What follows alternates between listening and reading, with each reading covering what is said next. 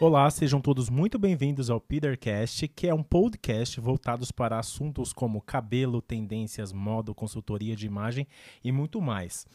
No dia de hoje, eu vou falar um pouco sobre fundo de clareamento, que é um assunto super relevante e importante para colorimetria capilar. Toda vez que a gente vai alterar a cor de um cabelo, a gente precisa sempre levar em consideração o fundo de clareamento. Então, é uma das primeiras coisas que aprendemos quando iniciamos a carreira de cabeleireiro é aprender sobre o fundo de clareamento.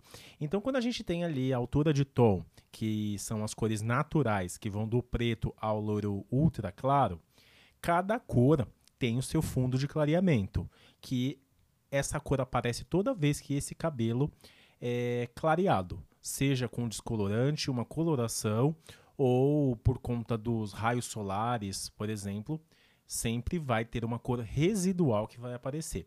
Então, se esse cabelo ele é bem escuro, como preto, castanho escuro, castanho médio, a primeira cor que vai aparecer é o vermelho.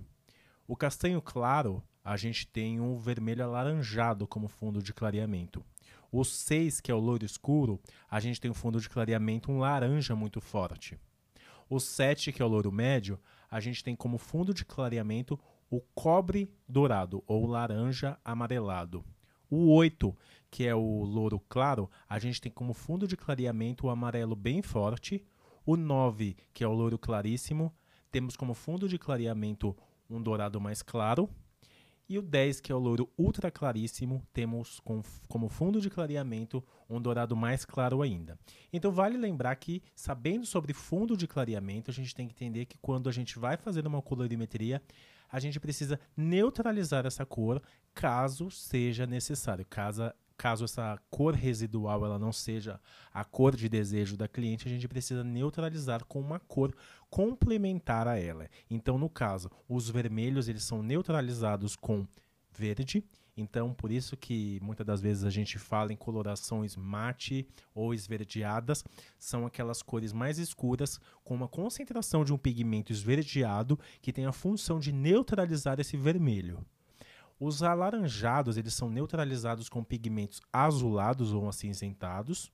Os dourados eles são neutralizados com pigmentos arroxeados ou também conhecidos como irisados. E os mais claros, os dourados mais claros ainda, são também tonalizados e neutralizados com esses dourados mais sutis ainda. Então, é muito importante conhecer o fundo de clareamento e qual é a cor que a gente precisa neutralizar. Então, essa é a dica desse podcast de hoje, falando sobre colorimetria, falando sobre fundo de clareamento e neutralizações. Espero vocês no próximo podcast, no Petercast. É um prazer tê-los aqui.